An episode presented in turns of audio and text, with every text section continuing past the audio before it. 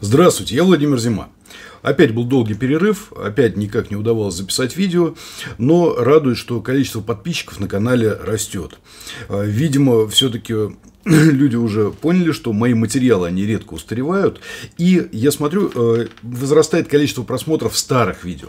Так что, ребят, э, пожалуйста, распространяйте, пожалуйста, помогайте. Эта помощь действительно очень ценна. И я получаю достаточно много отзывов о том, что в компаниях происходят реальные изменения, в работе руководителей происходят реальные изменения под влиянием вот этих материалов. Что меня, естественно, не может э, не радовать. Причем радует очень сильно. Потому что я же не могу охватить слишком много там, индивидуальным общением каким-то. Но зато через ролики могу дать э, какие-то правильные советы, правильные методики. Ну, а теперь к основной теме ролика. Э, смотрите, я в последнее время прямо наблюдаю несколько таких очень трагичных историй о том, как очень хорошие, очень умные, очень добрые э, и да вообще обладающие огромным количеством позитивных качеств люди оказываются буквально в заложниках, в заложниках у своих компаний, у своих работодателей.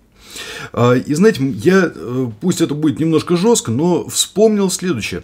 А, я когда в детстве, в юношестве читал Ремарка, там был регулярный такой сюжет, а, что в побочных сюжетах, что э, какая-то проститутка весь день обслуживает клиентов, а потом идет вечером к своему любимому, отдает ему деньги, он ее бьет за то, что мало принесла, а она жалится перед ним, э, кается и продолжает жить вот такой вот жизнью. И знаете, мне очень часто вот эти истории добрых, хороших людей напоминают историю вот этих ремарковских проституток. Я говорю, простите, если жестко, но по теме. А, какие бывают истории? Работает а, менеджер, а, работает отлично. Он дает великолепные совершенно идеи. Но эти идеи регулярно не принимаются. А если принимаются, то у них нет никакой поддержки. То есть, например, приносится план реорганизации какой-то функции, э, владелец компании смотрит, говорит, да, да, да, да, ну ладно, ну ладно, но Геннадьевича не трогать. А вот Геннадьевич пусть ведет себя как хочет. Э, но потом однажды он говорит, слушай, да, а вот в этом что-то есть. И человек, который пробивал решение одно какое-то серьезное в течение двух лет, получая маленький кусочек э, принятого решения, он вдруг расцветает. Но можно же что-то сделать. Да нет, ребят, на самом деле нельзя. А если вы оказались в компании с не очень вменяемыми владельцами, с не очень вменяемой командой менеджмента, реально чаще всего сделать ничего нельзя. Там микро какие-то шаги. Но потенциал у тех людей, о которых я говорю сейчас, он в разы выше, чем многолетнее пробивание малых решений. К тому же им часто и платят не очень хорошо, им э, деньги задерживают там и так далее, но они продолжают жить в этих компаниях, они продолжают преданно служить этим владельцам. А, как э, один человек мне сказал, говорит, ну да, я понял, что я все жду, когда же мне почешут за ушком, и ради этого выкладываюсь.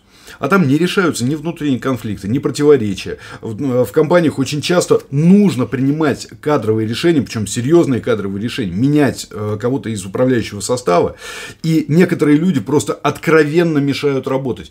Но ни, у них в заложниках находится владелец. То есть там такие треугольники все время получаются.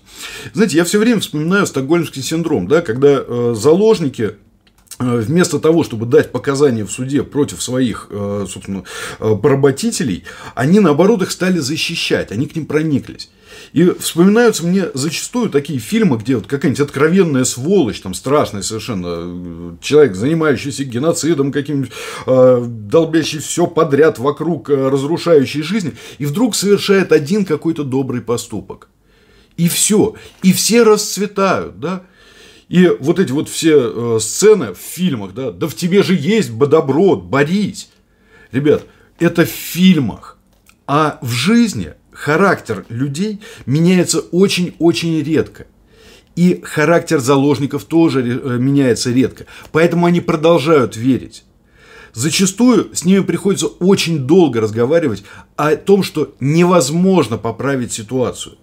Я вам признаюсь, я сам был в таких заложниках, э, там пару лет я потратил на компанию, э, которая, ну, просто того не стоила. И я заработал себе почти годичное нервное истощение. То есть, нервное истощение – это никогда тебе грустно и что-то лень. Нет, это ты лежишь и пускаешь пузыри. Больше ты ни на что не способен.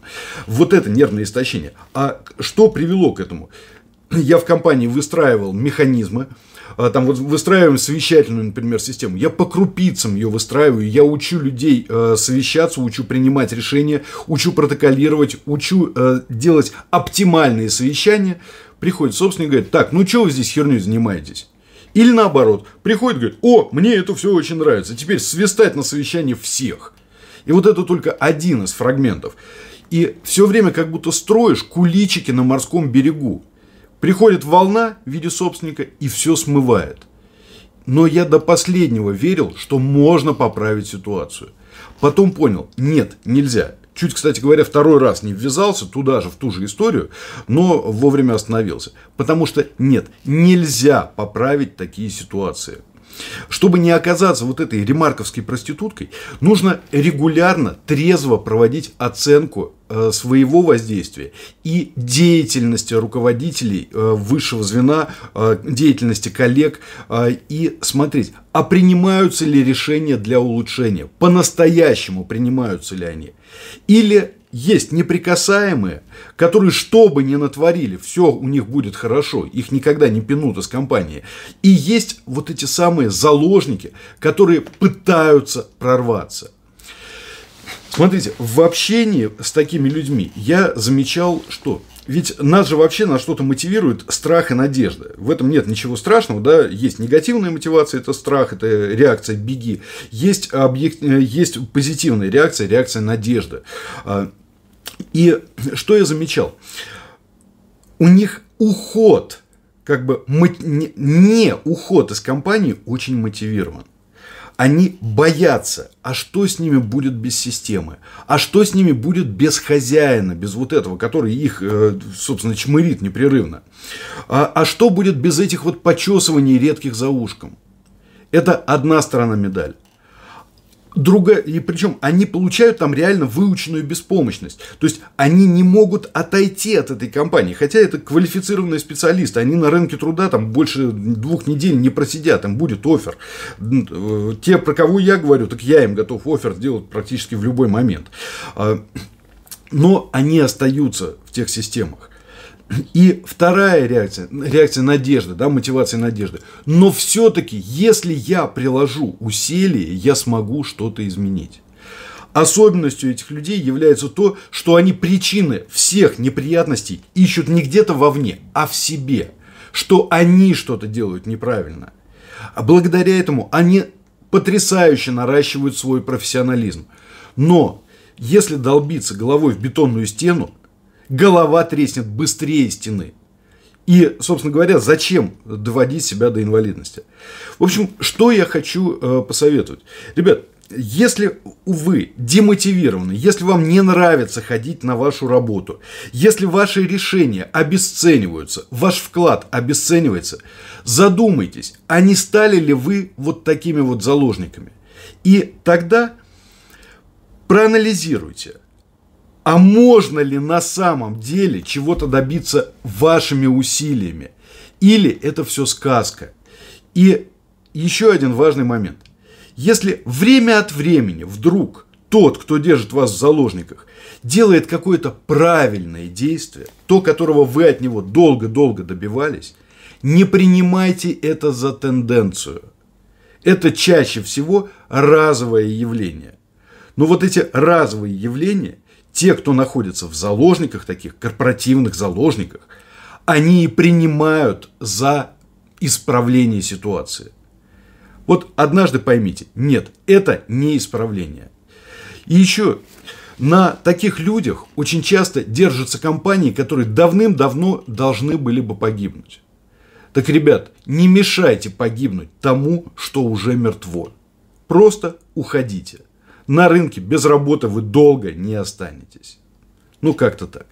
И подписывайтесь, пожалуйста, на канал а, и покажите это видео тем, кто находится в подобной ситуации. Чаще всего это менеджеры высшего, среднего звена, а, которые прикладывают массу усилий для того, чтобы что-то стало лучше, а оно не становится. Может быть, это видео даст им повод задуматься о том, а стоит ли системе, которая их обесценивает и их давит, стоит ли им там оставаться. Все, на сегодня пока.